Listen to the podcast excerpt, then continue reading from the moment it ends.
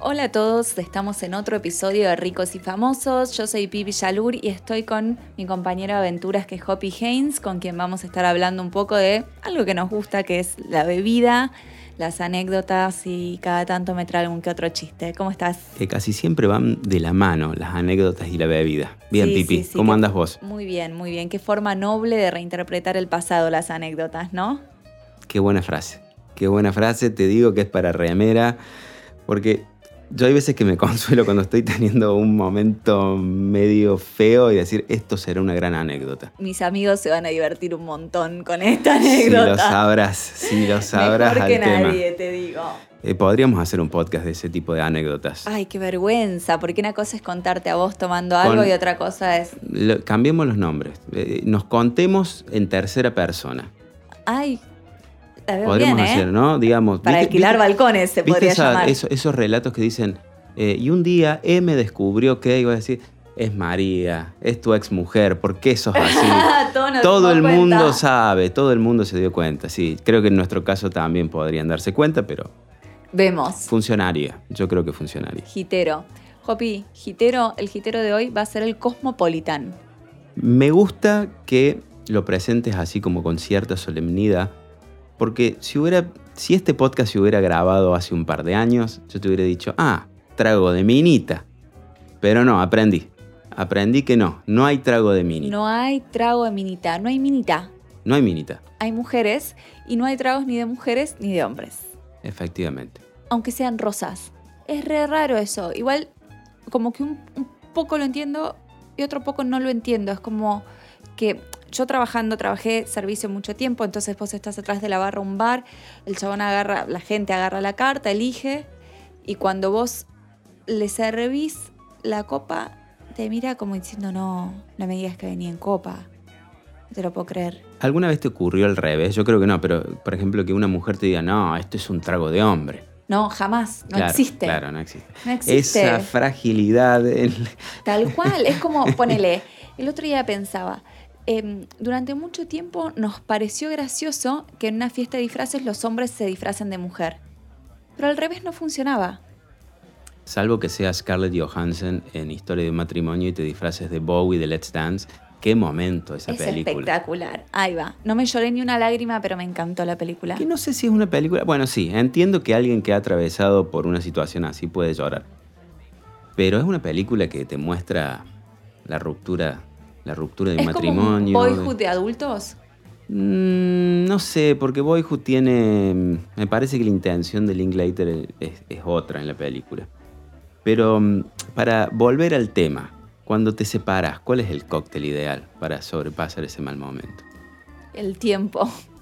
No, no tengo. No, tendrías que haber- te, te- te tendrías que haberte puesto un poquito poética y decir una medida de vodka, dos onzas de tiempo. sí, no, no, no, no, no puedo hacer eso. Bueno, reformulo la pregunta. El Cosmopolitan, ¿para qué momento es? Cosmopolitan es un cóctel nocturno. Vamos a aclarar qué Claro, tiene. Sí. Cosmopolitan es un cóctel que hoy en día consideramos que ya es un clásico, que lleva vodka de limón, que puede ser casero o puede ser comprado, porque se vende cóctel, eh, vende ya vodka como con, con sabor a Saborizado, limón. sí. Eh, triple sec, que es licor de naranjas, jugo de arándanos y jugo de limón. Nada más, eso se bate y se le hace un doble colado, que es cuando va el colador en la coctelera y el otro colador fino para servirlo en la copa. Y eso Perfecto. Generalmente se hace para quitarle eh, las astillitas de hielo que te quedan cuando batís. Claro. Que cuando vos servís lo que batiste en un vaso con hielo no se nota, pero cuando lo servís en una copa cóctel que no tiene hielo, quedan sino flotando. Flota, claro. Entonces, sí, como es que queda- claro, queda más prolijito. Y eso se decora con em, piel de naranja. Eso, eso es un Cosmo. Es un cóctel que muchísima gente conoció porque era el favorito de una de las chicas de, De Sex and the City era, ¿no? Sí. De la rubia, de, De Carrie. de Carrie Bradshaw, creo que se pronuncia así su apellido. ¿A qué sabe el Cosmopolitan? Porque si bien se sirve en copa cóctel y muchas veces los cócteles que se sirven en copa cóctel tienden a tener mucha graduación alcohólica. Por eso se sirven como en recipientes más pequeños. Pensó un Manhattan, un Dry Martini, que son Sí. cócteles de los que imo- fuimos hablando en este tiempo. Son cócteles como con mucho alcohol, trompada, ¿no? por eso bien frío, toda la historieta del Cosmopolitan. Es un caso particular porque se sirve en copa cóctel, pero tiene varios ingredientes que no son alcohol. Entonces no es tan, tan intenso en cuanto a alcohol, es fresco, es cítrico y si está bien hecho no debería ser un cóctel dulce. Te voy a hacer una pregunta nada que ver, pero ¿el nombre Cosmopolitan es previo a la revista o está inspirado en la revista? Ay, ¿de dónde sacaste esta carta del mal? No lo sé. Me mataste. Es me que intriga. quizás está asociado eh, al- A a la, la- figura femenina por eso, no lo sé. La verdad, no lo sé. Me bueno, intriga. podríamos averiguarlo. Sí, sí, Podríamos tarea para el hogar. Sí, me gusta que porque el que nos está escuchando quizás se pone a googlear y dice, ¿cómo no van a saber Chicos, ese dato? ey, datazo. Además, el Cosmopolitan es relativamente reciente, no tiene tanto tiempo, no debe ser de los 80. Sí. Como siempre, hay mucha duda en relación a de dónde salió este cóctel. Vamos con la leyenda. La- mira, por empezar, fue un cóctel que se popularizó so mucho en la movida gay en San Francisco. Eh, una época en la que los pseudo martinis, que no eran dry martinis, sino que eran, entre comillas, martinis de cosas, estuvieron de moda y había copas cóctel gigantes de vidrio o de acrílico con martinis de manzana, de chocolate, de lo que sea. Bien. Y en ese contexto la pegó muy fuerte el Cosmopolitan. No hay mucha, mucha certeza, sabemos que fue en algún momento de los 80, que lo creó un bartender, o sea que no fue un, un cóctel que haya impulsado una marca, como, como hemos hablado en alguna otra ocasión. Eh, y muchas personas se lo adjudican a Dale DeGroff, que mm, es, es una persona que, que es un bartender que fue de los más importantes en los últimos 30, 40 años para la coctelería. Eh, y él, muy loco, porque el chabón dice, no, la verdad yo no lo inventé, o sea, le están adjudicando un mega hit. eh, y él dice, no, no, yo, ese no es mío, la receta ese no lo armé yo. Yo la única idea que tuve fue ponerle la piel de naranjo a un cóctel que ya estaban dando, como que Ahí ya se estaba sí. Popular. Entonces, eh, hay quienes dicen que fue en Miami, hay quienes dicen que fue en San Francisco, pero bueno, eh, a mí lo que me parece que, que- está bueno contar es que a raíz de la exposición fuertísima que tuvo en la tele y que muchos famosos salían tomando Cosmopolitan, que Madonna sale una foto tomando un Cosmo, para la época es como el aspiracional. Por eso pensaba en los 80, porque lo asocio como la etapa de, los yuppies en, en Manhattan y ese tipo de cosas, ¿no? Por eso yo no tenía idea, pero si me decís que es en los 80, por Sí. ahí está relacionado con lo aspiracional, como decías. Es en los 80 y mm, fue mm, para la coctelería fue una época bastante difícil en términos de, de insumos porque em, de hecho uno de los ingredientes que es el jugo de arándanos, el jugo de arándanos rojos no son los, los azules, los violetas que, que hay acá, pero como bueno, tiene el mismo nombre, a veces es confuso. Lo cierto es que en términos de gusto son muy distintos.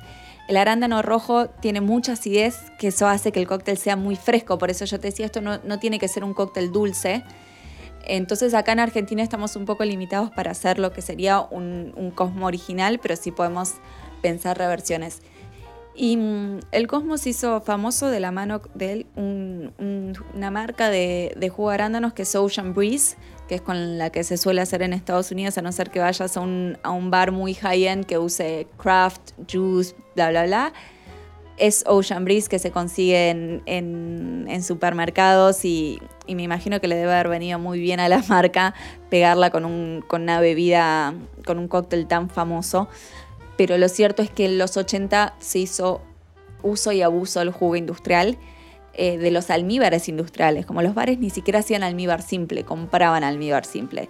Exprimir jugo de limón no existía. Y así, con pulpas y jugos en general, lo que llevaba a, como a cócteles con, con muchísima azúcar, con colores estridentes que sí estaban re buenos para las fotos de la época por una cuestión de estética. Sí, para las revistas de la alta sociedad, pero después al momento de probarlos, Claro, pero también era, tenía que ver con, con, con que todavía estábamos, o todavía la sociedad estaba muy fascinada con lo que podía hacer la industria alimenticia. claro.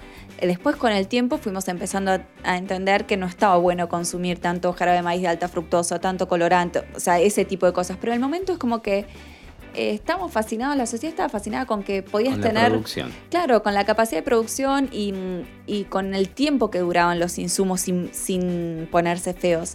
Entonces, en ese contexto, la coctelería se transformó en un montón de azúcar con colores que re iban con la estética de la época, porque te- podías tener un cóctel turquesa con el sorbete con forma de flamenco y, y- un vestido acorde. Claro. O una campera. de hablar. Entonces, eh, una de las personas que más hizo por volver a traer eh, a la coctelería la conciencia sobre los insumos fue Dale de Groff, que es este, este señor del que hablamos recién, que él dijo, no, mira, yo no lo inventé, este es re famoso, pero no fui yo. Y él fue de los que empezó a generar conciencia, a educar a otros bartenders para que vuelvan a eh, trabajar sus propios insumos, a crear sus propios almíbares, a, producir sus propios jugos. Y eso fue un cambio muy grande en, la coctelería porque la, manera de, en ese momento de generar cambios era enseñarle a otros. Digo, hay algunas cosas que siguen existiendo, maneras que seguimos usando hoy, que es enseñarle a otros o publicar un libro. Hoy en día con las redes sociales algunas cosas o, algunas formas fueron cambiando, pero en ese momento eran esas.